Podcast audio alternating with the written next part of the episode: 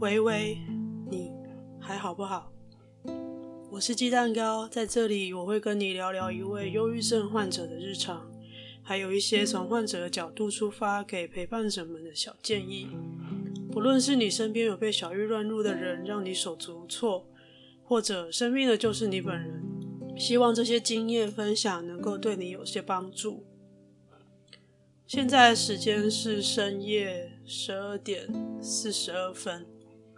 这本来应该是我早就要上床躺平的时间了，但是我决定在这个时间录音，录下我在这个状态底下的声音。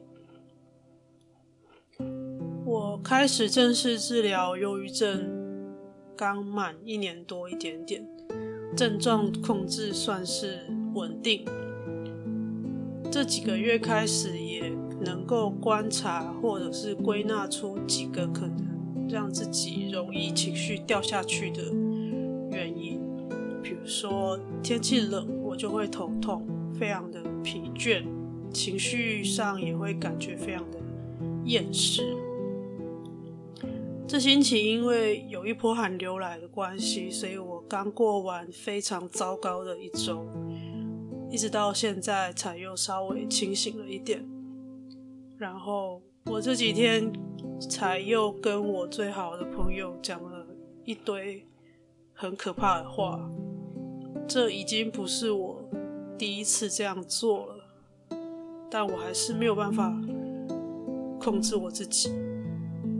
我希望我可以从此消失在他的生活，从他的世界消失。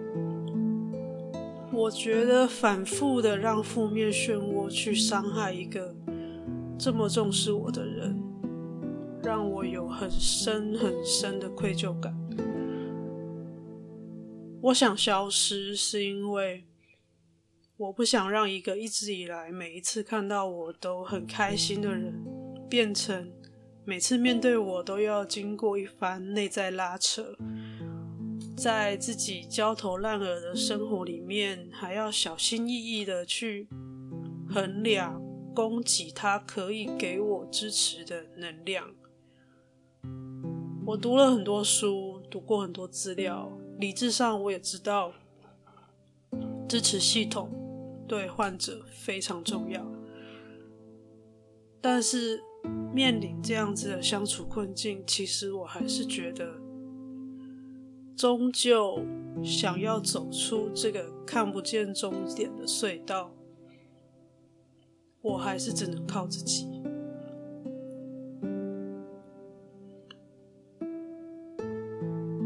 就是因为这一番话，所以我决定今天在这样子的状态、这样子的时间录音。小玉是一种需要治疗的疾病。成因还不清楚，症状也十分复杂多样，要由精神科或者我们常说的身心科医师诊断。医生开的药物也都是针对症状控制为主。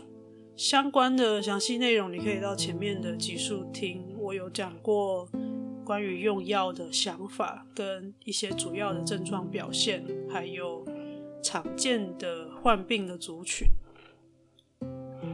至于药物以外的治疗方式，在之后的集数我会再慢慢介绍。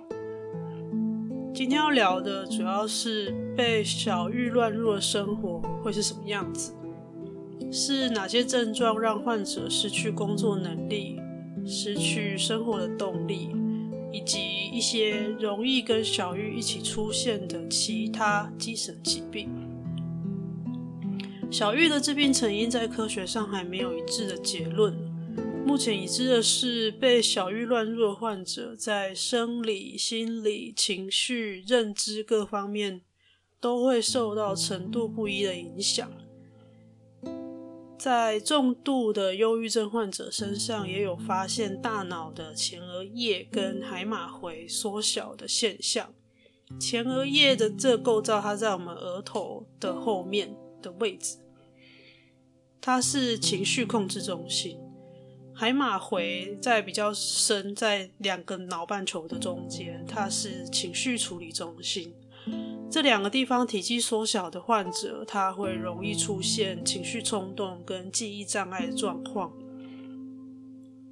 但是在科学上，我必须要一再强调的是，目前这些研究成果都是观察到患者跟一般人不同的现象，所以我们以严谨的逻辑推论来说，我们只能说这些现象跟重度忧郁症有很大的关联。但是，到底是忧郁症造成了这些大脑病变，还是大脑出现了这些病变才导致了重度忧郁症？我们还没有一个明确的因果关系的答案。那么，在忧郁症的部分，其实它的症状表现非常的多样复杂，而且也有很大的个体差异。也就是说，每一个患者他的表现都会很不一样。当然有一些共通点，但是每一个人的状况都会有很大的差别。症状的表现也会起起伏伏，时好时坏。那这个状况不止让患者本人非常的困扰。对患者来说，在康复的希望跟发作的绝望之间反复的来来回回，这种时好时坏的情形也很容易让身边的人其实不知道该用什么态度来面对患者，到底需不需要照顾？如果要照顾，又要照顾到什么程度？没有人喜欢生病。也没有人喜欢当病人，尤其当被小玉乱入，有的时候会造成生活失能，那种感觉是非常的痛苦的。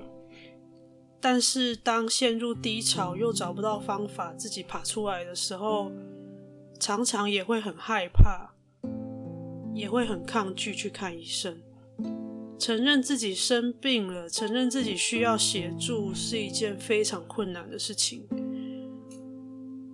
除此之外，完全接受自己生病的事实，又是一道难关。也就是说，知道自己生病，承认自己生病，再来要接受自己生病，每一个阶段都是一道很难的关卡，在这边我要朗读一篇朋友转贴给我的文章，他是目前正在台大医院精神医学部执业的吴依伦医师他的部落格文章。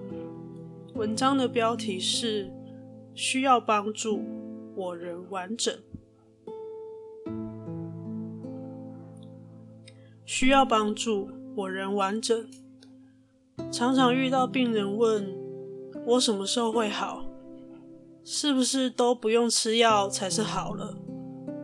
有时候是家属问我的孩子还在做心理治疗，是不是他还不够好？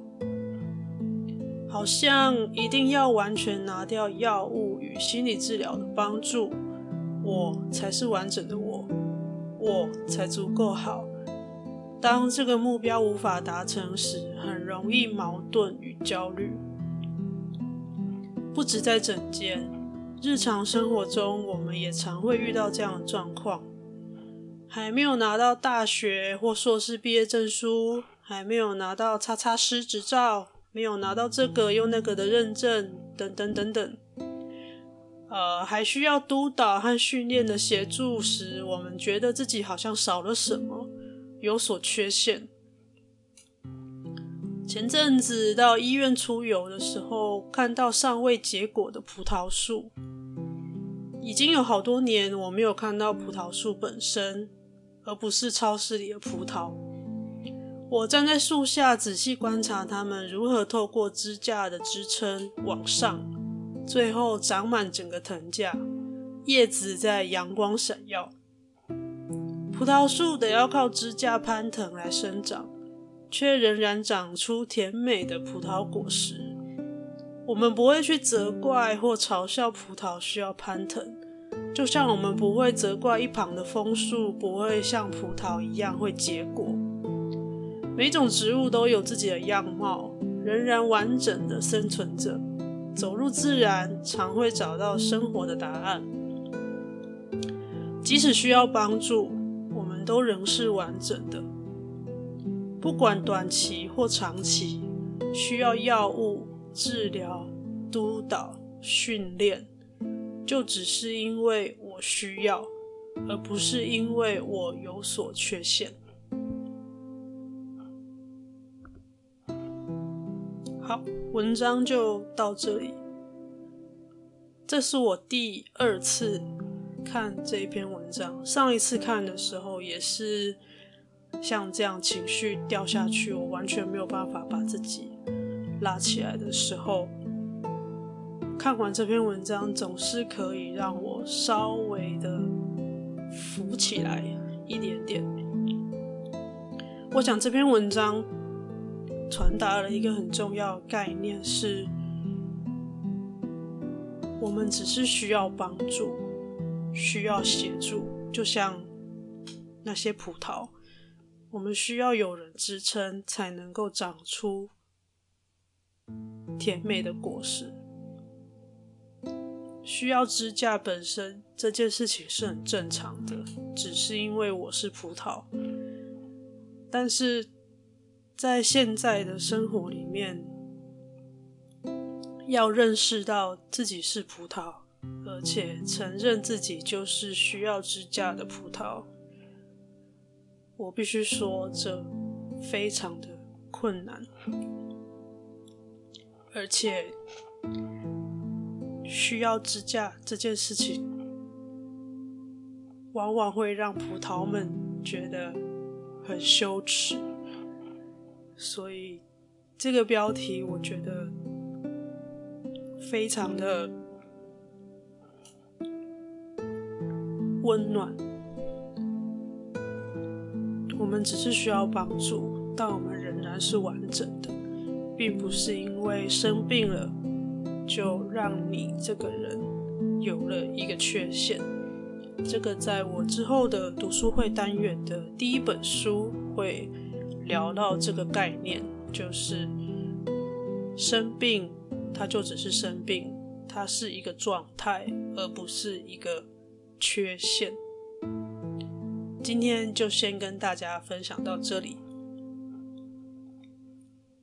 被小玉乱入的生活，还有下一集我会用另外一个故事来聊，平常被小玉乱入。情绪被拉下去的时候，生活的表现跟状态。我是鸡蛋糕，下次再聊，拜。